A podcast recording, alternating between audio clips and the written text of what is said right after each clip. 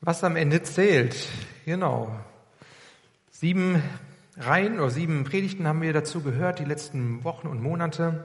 Ich fasse nochmal so zusammen die Punkte, die wir festgehalten haben, was am Ende wirklich zählt. Das Thema Anbetung zählt, wen bete ich an, das Thema Gebet, zu wem bringen wir unsere Bitten, Rettungsgewissheit, bin ich mir sicher, dass ich gerettet bin. Ähm, das Thema Bekenntnis, bekenne ich meinen Glauben in dieser Zeit, in dieser Welt und das Thema Kompromisslosigkeit. Wie kompromisslos lebe ich denn mein Leben hier auf dieser Erde? Und heute möchte ich das Thema mit ähm, Ewigkeit abschließen. Was bringt die Zukunft? Was hält Gott in der Ewigkeit für uns bereit? Wenn wir über dieses Thema nachdenken, Ewigkeit, dann, dann ist es mir sehr bewusst, dass manche Fragen irgendwie hochkommen, die ich heute nicht beantworten werde und auch nicht da hineingehen werde. Nämlich so Fragen, die kurz vor der Ewigkeit stehen. Ja, wann kommt denn Jesus jetzt wieder? Ähm, auch im Verhältnis so zu der Trübsalzeit, vor der Trübsal, in der Mitte der Trübsalzeit oder ganz am Ende, ähm, wie auch immer. Das lasse ich heute mal ganz offen. Oder was hat es mit dem tausendjährigen Reich auf sich? Ja, in den Offenbarungen und teilweise im Alten Testament finden wir diese Begrifflichkeit, das tausendjährige Reich. Was ist das? Wann kommt es? Kommt es erst irgendwann oder leben wir vielleicht schon im tausendjährigen Reich? All die Fragen, die sind ähm, spannend, aber das kann man vielleicht irgendwann mal im Seminar nachholen. Heute möchte ich sie ganz ausklammern und auf die Ewigkeit schielen. Ich weiß nicht, wie es euch geht mit dem Begriff Ewigkeit ähm, und, und was das mit euch macht und assoziiert. Ähm, ich musste so nachdenken, Ewigkeit, das ist oft so eine äh, lange Zeit, die wir irgendwie auch vielleicht ein bisschen negativ wahrnehmen. Also die Kinder, die kennen das, ne? Ähm, wenn, wenn die sagen, naja gut, oder wir sagen ihnen dann, ähm, wie viele Wochen ist es noch bis zu den Ferien, fragen sie, und wir sagen vielleicht sechs Wochen. Und dann sagen sie, das ist ja noch eine Ewigkeit bis dahin, ne? oder bis das Zeugnis kommt. Eine Ewigkeit, bis das Zeugnis kommt. Also so eine lange Zeit, ähm, die irgendwie auch schwer auszuhalten ist, wo man vielleicht gar nicht weiß, wie soll ich denn diese Ewigkeit füllen, bis die Ferien anfangen und bis man in Urlaub fährt oder bis das Zeugnis kommt. Und ich glaube, manchmal geht es uns vielleicht mit der richtigen Ewigkeit ähnlich. Dass wir diese Ewigkeit nur wahrnehmen von dieser immensen Zeit, die da ist und dass wir gar nicht so richtig wissen, ja und jetzt? Wir haben die ganze Ewigkeit Zeit. Ähm, das hört sich irgendwie langweilig an und wie wird das denn wirklich sein? Ähm, und dass es irgendwie so, so komisch ist für uns, nicht so richtig greifbar. In der Offenbarung und in der Bibel grundsätzlich stelle ich fest, dass diese Zeitschiene, diese Zeit, die nicht aufhören wird, das ist gar nicht so sehr der Fokus von der Ewigkeit, wie Gott sie beschreibt, sondern Gott beschreibt die Qualität dieser Ewigkeitszeit. Also er beschreibt, wie wird es denn sein, diese Zeit, und was wird da zu finden sein in dieser Ewigkeit. Und er lässt sich nicht so sehr darüber aus, naja gut, wie lange sich das streckt. Ähm, und das finde ich schon mal interessant, das festzuhalten und sich das anzuschauen. Die Ewigkeit, die Ewigkeit, die wird sich zweiteilen. Das auch mal kurz vorhergeschickt. Ähm, es gibt eine Ewigkeit für diejenigen, die an Jesus geglaubt haben, hier auf dieser Erde. Und das ist die Ewigkeit bei Gott. Und die Menschen, die nicht an Jesus geglaubt haben, da gibt es eine Ewigkeit ohne Gott. Es gibt also zwei Wege für die Ewigkeit. Und deswegen ist so wichtig, wie wir unser Leben hier auf dieser Erde leben. In der Ewigkeit können wir uns nicht mehr entscheiden, wie wir jetzt die Ewigkeit verbringen wollen. Aber hier auf dieser Erde, da haben wir Entscheidungsfreiheit, wie wir uns positionieren können und sollen zu Jesus Christus. Ich möchte heute ähm, in der Predigt auf die Ewigkeit schauen für diejenigen, die hier an Jesus geglaubt haben. Ähm, was, was finden wir da und was können wir vielleicht für uns heute auch daraus nehmen? Die Bibel beschreibt ähm, die Ewigkeit mit dem Begriff Himmel auch. Ähm, das neue Jerusalem taucht auf, diese Begrifflichkeit, also interessant wieder ein Städtenamen, hatten wir schon mal in der Predigtreihe im Vergleich zu Babylon. Und hier ist das neue Jerusalem, eine heilige Stadt, wird als Ort bezeichnet. Da gibt es eine Bezeichnung, eine Beschreibung, wie, diese, wie dieses neue Jerusalem herabkommt, ja, wie ein, wie ein großer, riesiger Würfel. Ähm, so stelle ich mir es jedenfalls vor, wenn ich das lese, was auch gemessen wird, wo Maßeinheiten dann dran stehen, so ja, und man merkt, boah, es ist ein riesiges Gebilde, dieses neue Jerusalem, ein riesiger Ort in der Form dieses Würfels. Interessant, wenn man da diese Seitenlänge von diesem Würfel mal betrachtet, ähm, dieses Gebilde wird so groß beschrieben, wie das römische Reich damals lang war, also von Ost nach West gab es dann so und so viel Meilen, keine Ahnung. Und dieses Maß hat jetzt das neue Jerusalem als Würfel. Interessant auch, ja, im Vergleich neues Jerusalem und Rom, römisches Reich, was damals mit Babel, Babylon verglichen wurde, für die, die vielleicht die Predigten noch im Hinterkopf haben, die wir uns angehört haben. Das neue Jerusalem wird als die perfekte Stadt beschrieben. Ähm, ja, vielleicht hast du auch so ein Gedanke, wie eine perfekte Stadt sein sollte. Und vielleicht hast du auch eine konkrete Stadt vor Augen. Die perfekte Stadt ist das neue Jerusalem. Und das neue Jerusalem wird aber nicht nur als Stadt beschrieben, sondern wird beschrieben auch als Volk Gottes. Das heißt, die Bilder im Neuen Testament, die überlappen sich. Es ist einerseits ein Ort, andererseits ist das bestehend aus Menschen. Das neue Jerusalem, das ist die Braut von Jesus. Das ist die Gemeinde von Gott. Stadt, aber gleichzeitig auch Menschen, die dieses neue Jerusalem ausmachen. Ganz interessant, also wie diese Bilder irgendwie alle zusammenspielen. Dann wird beschrieben, wie dieses neue Jerusalem auch ähm, ein, ein, Paradies ist, ähm, wie dieses neue Jerusalem mit dem Garten Eden verglichen wird, der am Anfang der Bibel zu finden ist. Und das ist auch spannend. Ja, vielleicht denkst du, naja gut, ähm, bist vielleicht irgendwie so ein Naturliebhaber, ja, und denkst, ach, so ein bisschen Ruhe und ein bisschen schöne Natur, das wäre irgendwie ganz gut. Und dann ist hier vom neuen Jerusalem die Rede, die Ewigkeit musst du in dieser großen, komischen, ähm, quadratischen Stadt aushalten. Ähm, das kann für den einen oder anderen ja schon eine Strafe sein. Ne? So irgendwie Großstadt, und da werden ja Millionen Menschen da sein. Ähm, sei beruhigt, ja, sei beruhigt. Ist, die Bilder überlappen sich. Der Garten Eden und eine große Stadt. Pick dir raus, was für dich gut ist, ja? Und, und komm darin zur Ruhe und freu dich drauf. Es wird das Passende für dich sein. Ob du jetzt jemand bist, der Städte liebt oder der Naturliebhaber ist, ähm, spielt keine Rolle. Gott wird dich abholen, da wo du bist und wie du tickst. Anfang der Bibel ähm, sehen wir den Garten Eden. Und dieser Name Eden heißt so viel wie Freude. Also es war ein Garten, den Gott zur Freude der Menschen kreiert hat und den Menschen geschenkt hat. Und wenn jetzt die Ewigkeit in Form auch von diesem Garten wieder gemalt wird von Gott, dann ist auch die Ewigkeit ein, ein Garten der Freude für die Menschen. Und das hilft mir das noch mehr zu greifen, dass es nicht irgendwie sowas ist, mit dem ich überhaupt nichts anfangen könnte, sondern genauso wie Adam und Eva diesen Garten Gottes ganz am Anfang genossen haben und wie es da schöne Blumen gab und wie es da Bäume gab und wie es da Tiere gab und sie in diesem Garten auch gelebt haben und diesen Garten bebaut haben und dieses Leben Anbetung für Gott war, so wird auch das Leben in der Ewigkeit ein Leben vor und für Gott sein in aller Schönheit. Und es wird nicht langweilig sein, indem dass man irgendwie einseitig nur eine Sache tut und den ganzen Tag nur Harfe spielt und das die ganze Ewigkeit lang. Das ist mal meine Auslegung ähm, von diesem Garten Eden, der wiederkommen wird. Ein Geschenk für die Menschen. Das ganze Leben von Adam und Eva war auf Gott fokussiert. Sie hatten dort Gemeinschaft mit ihm. So, und dieser Garten Eden, den wir am Anfang der Bibel lesen, von dem wir lesen, ähm, der ist nur, ich sag mal, ein kleiner Abklatsch von dem, wie es am Ende sein wird in der Ewigkeit, wenn nicht nur Adam und Eva in diesem Garten sind, sondern wenn ganz, ganz viele Millionen von, von Gläubigen einen großen Garten haben, wo Gott präsent ist. Ähm, es wird viel, viel schöner und viel, viel spannender und viel, viel toller sein, als wir uns das jemals vorstellen können. Ich möchte mit uns eine Bibelstelle anschauen ähm, aus Offenbarung 22, die Verse 1 bis 5. Man könnte noch viel mehr irgendwie nehmen. Ein paar andere Bibelstellen kommen noch, aber das ist mal die Hauptbibelstelle für heute Morgen.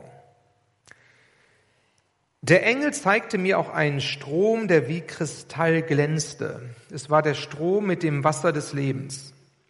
Er entspringt bei dem Thron Gottes und des Lammes und fließt die breite Straße entlang, die mitten durch die Stadt führt. An beiden Ufern des Stroms wächst der Baum des Lebens. Zwölfmal im Jahr trägt er Früchte, so dass er jeden Monat abgeerntet werden kann, und seine Blätter bringen den Völkern Heilung. In dieser Stadt wird es nichts mehr geben, was unter dem Fluch Gottes steht. Der Thron Gottes und des Lammes wird in der Stadt sein, und alle ihre Bewohner werden Gott dienen und ihn anbeten.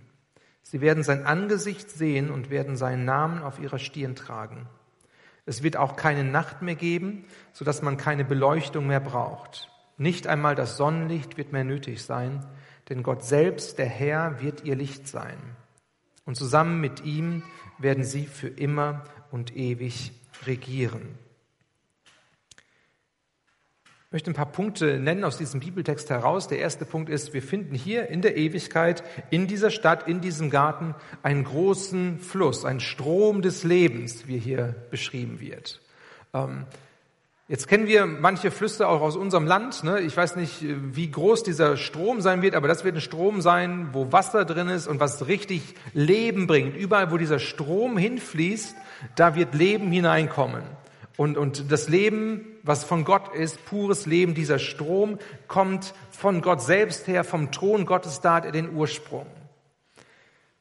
Leben, Leben taucht hier auf bei dem Strom des Lebens und auch bei der Begrifflichkeit nachher Baum des Lebens. Das heißt, die Ewigkeit, die Ewigkeit wird geprägt sein von dem Leben, was Gott für uns hat. Und Gott hat Leben in Fülle und in Vollkommenheit. Hier auf der Erde haben wir auch Leben. Ja, wir, wir leben ja hier. Ihr seid hier. Deswegen weiß ich, dass ihr lebt und äh, man hat geistliches Leben. Aber das ist Leben, was vielleicht noch nicht, ich sag mal, das 100% Leben ist. Hier in der Ewigkeit, Strom des Lebens, Baum des Lebens, ewiges Leben in Fülle, ist pures Leben. Nur Leben. Das heißt, wenn du hier sagst, na, mein Leben, an manchen Punkten ist es vielleicht 80 Prozent, 90 Prozent, irgendwie, das fühlt sich nicht gut an und hier habe ich mitzukämpfen, das hat da ein Ende, da gibt es 100 Prozent Leben. 100 Prozent. In Offenbarung 7, Vers 17 wird auch von diesem Strom des Lebens, von dieser Quelle des Lebens gesprochen. Denn das Lamm, das du in der Mitte stehen siehst, dort, wo der Thron ist, wird ihr Hirte sein und sie zu den Quellen führen, aus denen das Wasser des Lebens fließt. Und Gott wird alle ihre Tränen abwischen. Das heißt, Gott selbst hat eine Sehnsucht, dass dieses Leben von ihm zu den Menschen kommt. Diese Sehnsucht hat er nicht erst in der Ewigkeit, sondern hat er schon hier und jetzt. Kommen wir später auch nochmal drauf zu sprechen. Und dieses Leben bedeutet ewiges Leben. Ewiges Leben. Manches Wasser, was wir hier auf der Erde haben, das ist ja nicht so rein und so klar. Das ist ja manchmal verschmutzt. Wir haben Gott sei Dank Kläranlagen in unserem Land, aber weiß nicht, wo du Urlaub machst und wo du vielleicht schon mal warst und was du gesehen hast, in ärmeren Ländern auch. Wasserverschmutzung ist ein großes Problem. Nicht jedes Wasser ist rein und klar. Wir alle haben Lebensdurst in unserem Leben. Wir, wir wollen eigentlich Wasser haben, was uns hilft, was äh, klar ist und was rein ist. Und trotzdem bietet diese Welt nicht immer klares, reines Wasser an sondern vieles ist irgendwie auch verschmutzt, verdreckt, da ist Komisches drin und du weißt gar nicht, was da drin ist. Es sieht gut aus, ja, sieht vielleicht sogar bunt aus und du trinkst es und nachher wird dir schlecht von diesem Wasser, was du getrunken hast und du fragst dich, was war das denn? Das einzige Wasser, was rein und klar ist und was Wasser des Lebens ist, das kommt von Gott selbst. Und alles andere Wasser, das ist irgendwie eine komische Geschichte. Das ist irgendwie verschmutzt. Da sind Sachen drin, die eigentlich nicht gut sind. Und manchmal spüren wir es sehr schnell und manchmal dauert es, bis wir es merken. Wasser des Lebens kommt nur von Gott. Und dann finden wir dort in dieser Stadt, im neuen Jerusalem, diesen Baum des Lebens. Im ersten Garten Eden war der Baum des Lebens ähm, Ort, wo, ja, wo die Ewigkeit auch zu den Menschen kam und wo sie nehmen konnten von den Früchten und wo es ihnen Leben gegeben hat, eine Quelle für ewiges Leben. Und dann war noch der andere Baum da, der Baum der Erkenntnis, und dann hatten Adam und Eva von diesem Baum gegessen und wurden dann des Paradieses verwiesen. Sie durften nicht mehr hineinkommen und vom Baum des Lebens essen, weil sie hatten sich versündigt. Sie waren in Trennung von Gott. Und jetzt taucht dieser Baum des Lebens hier wieder auf. Im Alten Testament, da finden wir manchmal Beschreibungen, die auf diese Offenbarungsstelle hinzeigen. In Hesekiel lesen wir in Ezekiel 47, Vers 12, eine Beschreibung genau davon. Auf beiden Seiten des Stroms werden alle Arten von Obstbäumen wachsen. Die Blätter dieser Bäume werden niemals welken, an ihren Zweigen werden immer Früchte hängen. Jeden Monat wird eine neue Ernte heranreifen, denn sie werden vom Fluss, der im Tempel entspringt, bewässert. Ihre Früchte werden als Nahrung dienen und ihre Blätter als Heilmittel. Im Garten Eden war ein Baum, Baum des Lebens. Und jetzt hier in der Ewigkeit, da taucht diese Begrifflichkeit auf, als wenn überall Bäume des Lebens wären. Also nicht nur einer, wo man dann irgendwie aufwendig erstmal hinpilgern müsste, sondern Baum des Lebens ist überall präsent. Man kann sich bedienen von diesem Baum des Lebens. Und diese Baum oder diese Bäume des Lebens werden beschrieben als Obstbäume, die zwölfmal im Jahr Frucht bringen. Wir haben bei uns zu Hause einen Obstbaum im Vorgarten stehen, das ist ein Sauerkirschbaum. Ich mag keine Sauerkirschen und einmal im Jahr bringt er Frucht und dann ist er voll, dann kann man ihn abernten, kann man irgendwas mit den Sauerkirschen anfangen, ähm, aber einmal im Jahr nur. Hier ist jetzt die Begrifflichkeit oder die Beschreibung, ähm, dass diese Bäume eigentlich fortlaufend Frucht bringen, immer und immer wieder, das ganze Jahr über, verschiedene Arten von Früchten. Also nicht nur Sauerkirsche, so, oh, da hast du halt Pech gehabt, sondern derselbe Baum bringt unterschiedliche Arten von Früchten hervor. Jetzt kann man sagen, das ist biologisch nicht möglich, ja, ist alles ein bisschen komisch, okay. Ja, es sind Bilder, die hier be beschrieben werden. Letztendlich bedeutet es, ähm, Gott hält komplette Versorgung für uns bereit in der Ewigkeit für, für seine Kinder, für seine Leute. In einer großen Vielfalt, mit all dem, was sie brauchen für ihr Leben. Ähm, sie werden keinen Mangel haben in der Ewigkeit. Also wenn du irgendwie denkst, naja gut, ähm, ich habe hier die Frucht, das ist meine Lieblingsfrucht, ja, und ähm, du hast die Angst, dass in der Ewigkeit du zu kurz kommst. Nein, du wirst nicht zu kurz kommen in der Ewigkeit, sondern Gott wird genau das Richtige für dich haben. Er wird dich versorgen, so wie du es brauchst und wie du es gerne, gerne hast. Der Baum des Lebens bringt Nahrung und bringt Versorgung. Vielleicht bist du manchmal am Kämpfen hier auf der Erde bei dem Thema Versorgung und du, du denkst dich, na gut, ich verdiene so wenig und, und wie komme ich über die Runden und ähm, was wird nächstes Jahr kommen und wie werde ich durch die Rentenzeit kommen, wird mir genug zum Leben bleiben, wie kriege ich meine Kinder durch, ähm, was ist, wenn das soziale System zusammenbricht, was ist mit dem Punkt Versorgung. In der Ewigkeit sind wir versorgt durch Gott. Wir brauchen keine Angst haben, die Ewigkeit ist sicher. Und Gott wird versorgen über die Maßen, in der großen Vielfalt, in der großen Qualität wird er unser Versorger sein. Und dann wird beschrieben, wie die Blätter von diesen Bäumen heilende Kraft haben, wie sie als Heilmittel gebraucht werden, Heilmittel für die Völker. Wir lesen in Offenbarung 21, Vers 4,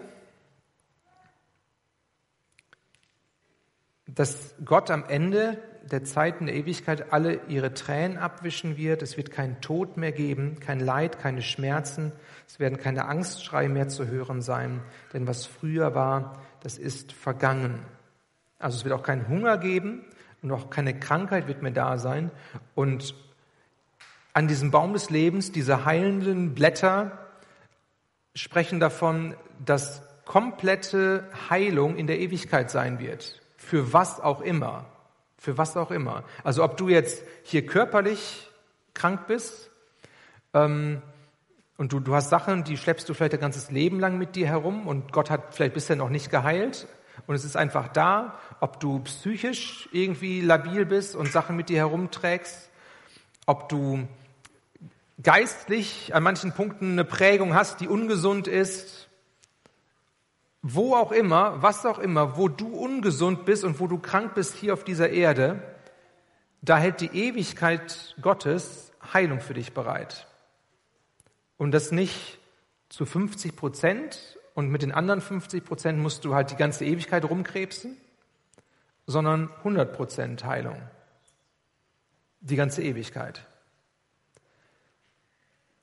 Und das ist eine starke Perspektive, finde ich. Zu wissen, ganz egal wie das Leben hier auf der Erde ist, ganz egal wie alt ich werde, ganz egal was noch alles kommt und wie ich drauf bin und, und wie ich auch hier auf der Erde Heilung erlebe oder auch nicht, in der Ewigkeit 100% Heilung für alles, für alles, was mich irgendwie beeinträchtigt. Ich werde vollkommen wiederhergestellt sein.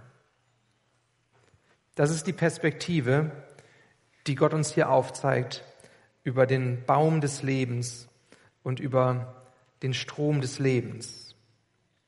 Und dann ist davon die Rede, dass kein Fluch mehr sein wird. Kein Fluch wird mehr da sein. Ähm, kein Bann, so sagen es andere Übersetzungen.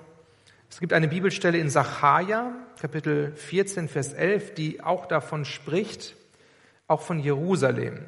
Und Jerusalem soll wieder bewohnt sein und wird nie mehr vernichtet werden. Da heißt es an dieser Stelle wörtlich, es wird kein Fluch oder kein Bann mehr auf der Stadt sein. Die Bewohner Jerusalems sollen in Sicherheit leben. Damals war es so, wenn das Volk Gottes sich versündigt hatte, wenn das Volk Gottes sich von Gott abgewandt hat und von Gott nichts wissen wollte, dann, dann kam praktisch die Konsequenz der Sünde auf die Stadt als, als Strafe in Konsequenzen. Dann war der Bann ein, ein Fluch über der Stadt, kann man sagen. Und hier greift jetzt Johannes in der Offenbarung dieses Thema auf, wo er davon spricht, dass kein Bann da sein wird, kein Fluch wird mehr da sein in der, ähm, in der Ewigkeit. Das heißt, es wird keine Sünde mehr geben, die irgendwelche Konsequenzen nach sich zieht für diese Stadt wie es hier Sacharja beschreibt. Das heißt, die Bewohner vom neuen Jerusalem, von der Ewigkeit, die werden in Sicherheit und in Geborgenheit leben können, ohne dass die Sünde und der Teufel und wer auch immer, der negativ drauf ist, irgendetwas ausrichten kann. Es wird komplette Sicherheit sein. Ohne Angriffe, ja, ohne Pfeile des Bösen, ohne dass man sich irgendwie wappnen müsste und Angst haben müsste, was kommt denn jetzt auf mich zu? Das neue Jerusalem ist die komplett sichere Stadt.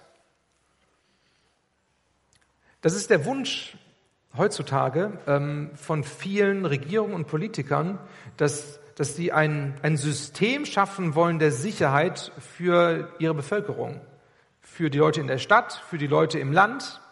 Ähm, und das versuchen sie über ja, Systematiken zu erreichen, über Überwachung, ja, überall Kameras und überall alles durchleuchten und so. Ähm, und sie werden es trotzdem nicht schaffen, komplette Sicherheit zu erzielen. Und die Menschen werden dabei unfrei. Hier im neuen Jerusalem wird Gott eine Ewigkeit schaffen und Gott den Menschen Sicherheit schenken und die Menschen werden sich in diesem, in dieser Ewigkeit frei entfalten nicht unterdrückt, nicht geknechtet, nicht irgendwie zusammengepfercht, sondern so, wie Gott sie sich gedacht hat. Und trotzdem wird es komplette Sicherheit sein, weil er selbst wacht und aufpasst. Ein Leben in absoluter Sicherheit und vollkommener Freiheit. Die Ewigkeit, das neue Jerusalem bedeutet für den Gläubigen ich fasse nochmal kurz zusammen. Ewiges Leben, überfließende Versorgung, vollständige Heilung und absolute Sicherheit. Absolute Sicherheit. Und all das wird möglich durch den nächsten Punkt, durch Gottes Gegenwart. da sind die Menschen nicht für sich, ja, und versuchen wieder alleine irgendwie klarzukommen, sondern Gott ist der zentrale Punkt in dieser Stadt. Er ist gegenwärtig überall. Er ist nicht nur in einem Teil von dieser Stadt, wo man sagen kann, ach ja, und da hinten übrigens, da wohnt Gott auch noch, ja, und da hat er seinen Bereich, sondern Gott ist in dieser Stadt, er ist in der Ewigkeit, er durchdringt alles. Gott durchdringt alles. Der Thron Gottes und des Lammes wird in der Stadt sein und alle ihre Bewohner werden Gott dienen und ihn anbeten. Sie werden sein Angesicht sehen und werden seinen Namen auf ihrer Stirn tragen. Im Alten Testament, gab es einen Mann Gottes, der eine Sehnsucht danach hatte, dass er Gott sehen wollte von Angesicht zu Angesicht. Und das war Mose. Der hat gesagt, Gott, zeig mir dein Angesicht, ich möchte dein Angesicht sehen.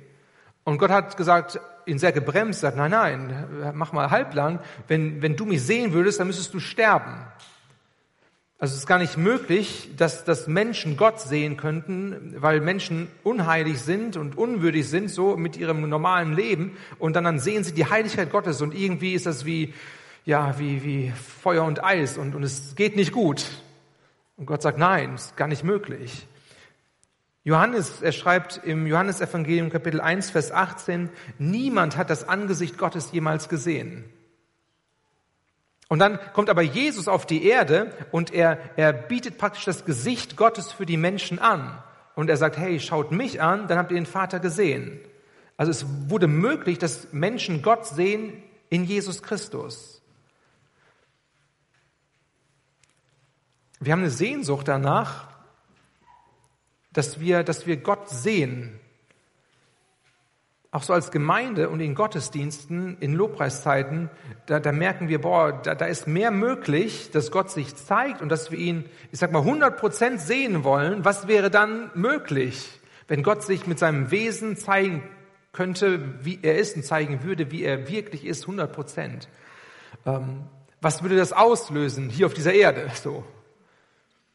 Und trotzdem ist es immer so, dass, dass, wir, dass wir Facetten von Gott sehen, dass wir Teile von Gott sehen, dass Gottes, Gottes Gegenwart aufblitzt, aber wir sehen noch nicht sein Angesicht. Wir singen das manchmal, ja, dass wir es sehen wollen und, und Gottes Angesicht, wir kommen vor dein Angesicht, aber diese 100 Prozent, die wird es in der Ewigkeit erst geben, wo wir Gott sehen von Angesicht zu Angesicht. Vielleicht leidest du manchmal darunter in deinem persönlichen Leben, ähm, dass du dich fragst, ah, wo ist Gott denn gerade? Und ich erlebe ihn nicht oder er ist ähm, zu wenig da oder man, man spürt ihn nicht so, wie man das gerne will und man, man, man ist so in dieser Zerrissenheit. Dann ist ein Punkt, der vielleicht ein bisschen Entspannung reinbringt, zu wissen, ähm, hier auf der Erde, in meinem Leben, ich werde Gott nicht 100 Prozent sehen können, sondern es wird immer so sein, dass es ein Aufblitzen ist, dass es eine Sehnsucht da ist, ja, dass es auch ein Mehr von Gott gibt, ja, aber die 100 Prozent, die kommen erst in der Ewigkeit. Das soll uns nicht einlullen und sagen, na gut, dann strecke ich mich gar nicht nach Gott aus, das wäre der falsche Weg. Aber manchmal, glaube ich, verkrampfen wir auch an dem Punkt, wo wir sagen, okay, ich nehme Gott gar nicht wahr und wie kann das denn sein? Das ist wichtig zu wissen, die Ewigkeit kommt noch. Gott wird sich zeigen von Angesicht zu Angesicht hier, wie er es versprochen hat. Gott, er ist lebendig und wirksam dort in diesem neuen Jerusalem. Und wir werden ihn sehen, wie er wirklich ist. Und dann gibt es hier eine Beschreibung noch, die finde ich sehr faszinierend, wo gesagt wird, es wird keine Nacht mehr geben. Man braucht keine Beleuchtung mehr. Nicht einmal das Sonnenlicht wird nötig sein. Also die Sonne, die wird abgeschafft. Ja, die schickt man auch in Rente. Die braucht man nicht. Und Gott selbst, er wird das Licht sein. Gott selbst ist das Licht. Das heißt, wir, ne, wir haben hier überall unsere Lampen und wir wissen, es wird auch dann heute Abend wieder dunkel und dann muss man die Lampen wieder anmachen und die Straßenbeleuchtung ist da und wenn man irgendwie mit dem Flugzeug durch die Gegend fliegt und runterschaut, dann sieht man überall die, die Lampen und alles muss ja nachts auch leuchten und so. Und dieses ganze Thema wird erledigt sein in der Ewigkeit, weil Gott selbst das Licht ist und er, er, leuchtet, er durchleuchtet alles. Es wird keine Dunkelheit mehr geben. Vielleicht kannst du dich erinnern an Situationen deines Lebens, wo du früher irgendwie Angst hattest oder immer noch Angst hast, wenn du in den Keller gehst, ja, und alles ist dunkel und dann, dann sind da die Spinnen oder die Kinder haben Angst vor den Monstern, die da im Keller stecken könnten und so. Also wo Dunkelheit mit Angst assoziiert wird, ja. Alles, was dunkel ist, das kann einen irgendwie auch greifen und das ist irgendwie schlimm und das ist negativ. Diese ganzen negativen Dinge der Dunkelheit, der Finsternis wird es nicht mehr geben in der Ewigkeit. Ich glaube, es wird ein großes, ein großes Aufatmen sein. Dieser ganze negative Druck, dieser ganze Ballast, der auf manchem Leben sehr stark drückt, wird nicht mehr sein. Es wird eine komplette Befreiung sein, weil Gott das Licht ist. Weil Gott das Licht ist.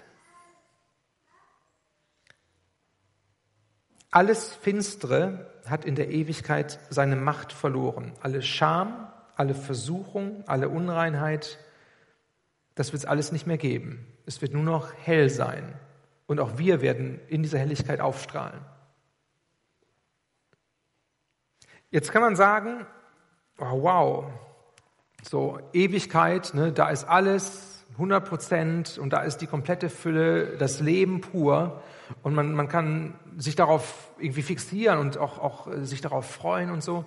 Und das ist auch nicht verkehrt. Und trotzdem habe ich eben angesprochen, erleben wir manchmal ja tatsächlich diese menschliche Zerrissenheit hier noch auf dieser Erde, wo wir mit Jesus unterwegs sind, wo wir an Gott glauben, wo wir Leben empfangen haben durch den Heiligen Geist und trotzdem uns oft wiederfinden, wo wir sagen, ja, 100 Prozent sieht noch anders aus.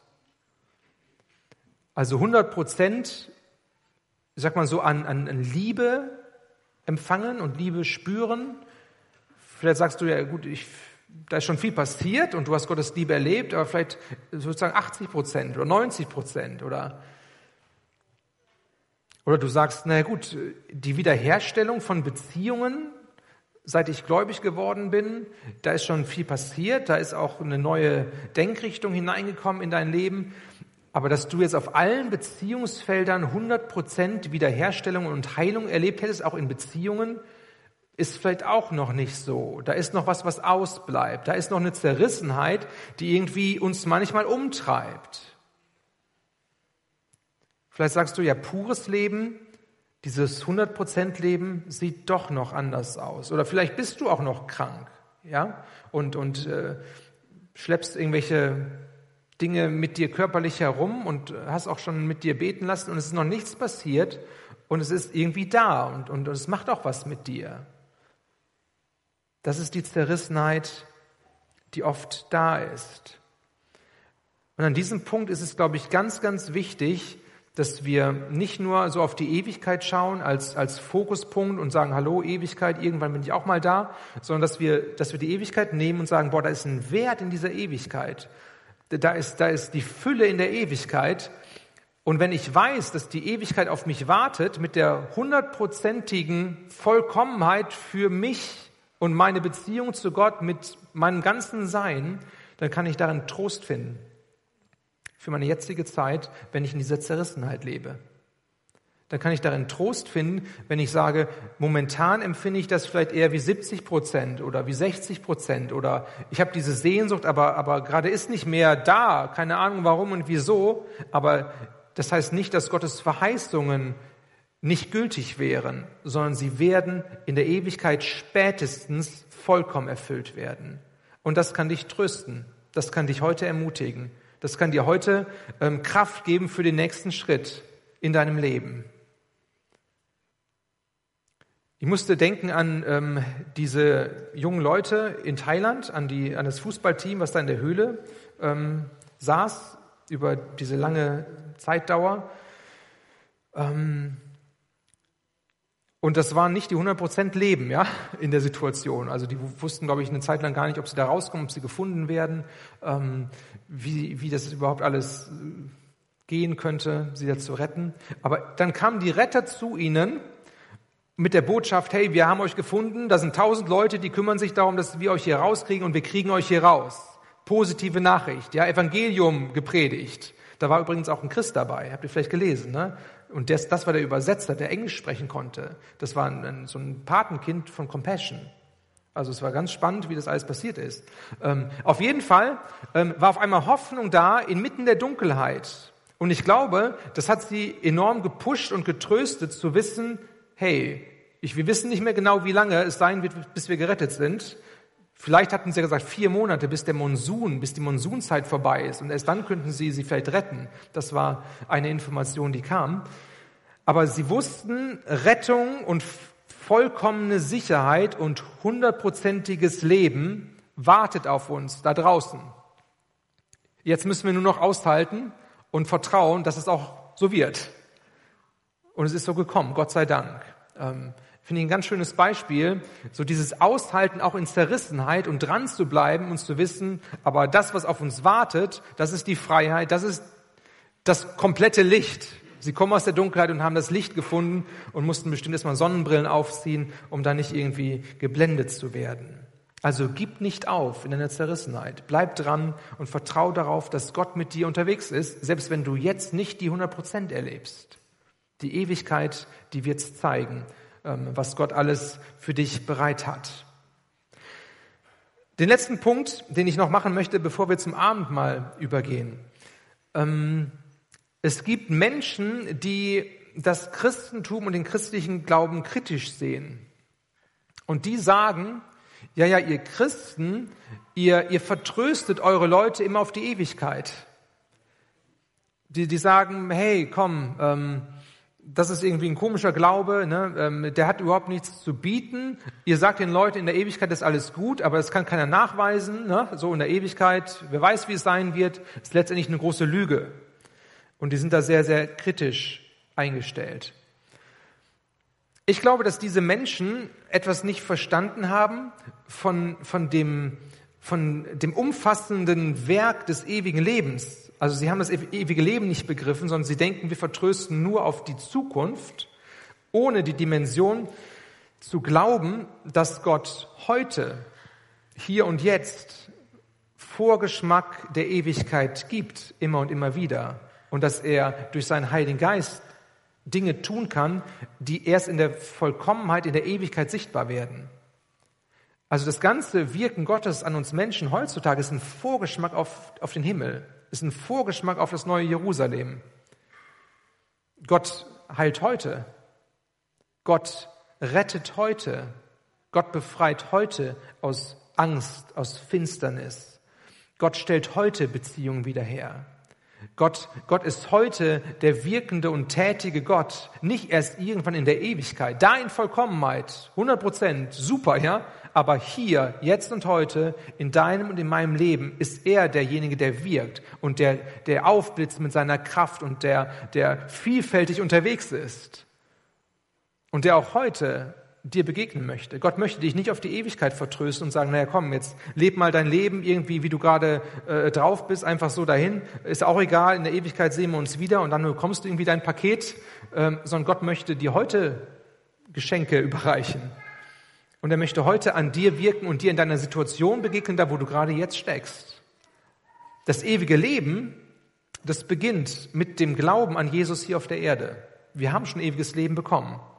Es wird in Vollkommenheit sichtbar, wenn wir in der Ewigkeit eines Tages bei Gott sein werden. Aber Gott möchte heute uns einen Vorgeschmack geben, immer und immer wieder neu, immer und immer wieder neu. Und wir brauchen das auch. Wir brauchen diesen Geschmack der Ewigkeit, diesen Geschmack des Himmels auf unserer Wegstrecke, damit wir den nächsten Schritt gehen und bereit sind, dran zu bleiben.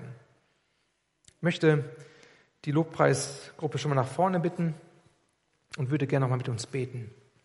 Jesus, danke, Danke für dein Wort und danke für das, was du bereithältst für uns. Jesus, und wenn wir in der Offenbarung lesen und, und die ganzen Bilder so betrachten, dann wird uns manchmal ganz schwindlig, weil wir das alles gar nicht so richtig begreifen und fassen können. Aber wir wollen verstehen, welche Wahrheiten sich dahinter verbergen. Und das ist spannend, ähm, an uns heranzulassen. Danke, dass du uns da auch ja, diese Dinge vor Augen hältst. Danke, dass die Ewigkeit für uns bereit ist und dass du uns nicht nur gerettet hast, damit wir ein einigermaßen nettes Leben hier auf der Erde leben können, so für 50, 60, 70, 80 Jahre, sondern du hast uns gerettet mit einer Ewigkeitsperspektive. Und wir sind sicher in dir bis in alle Ewigkeit. Vielen, vielen Dank dafür. Jesus, aber du siehst auch uns hier und heute, wie wir hier sitzen und was wir mitbringen. Und du siehst auch manche Zerrissenheit und auch die Sehnsucht, dass du noch mehr dich zeigst, dass du eingreifst in Lebenssituationen, ähm, dass, dass wir stärker dich erleben. Ja, und wir haben Sehnsucht nach dir. Wir haben Sehnsucht, dass du dein Angesicht zeigst. Und wir beten darum, dass du dich zeigst, auch an diesem Tag in unserem Leben, dass du uns neu ermutigst, dass du uns neu tröstest, dass du Dinge unseres Lebens veränderst und drehst. Wir brauchen diesen Vorgeschmack des Himmels immer und immer wieder, auch an diesem Tag. So danke ich dir für das, was du für uns bereithältst. In Jesu Namen. Amen. Amen.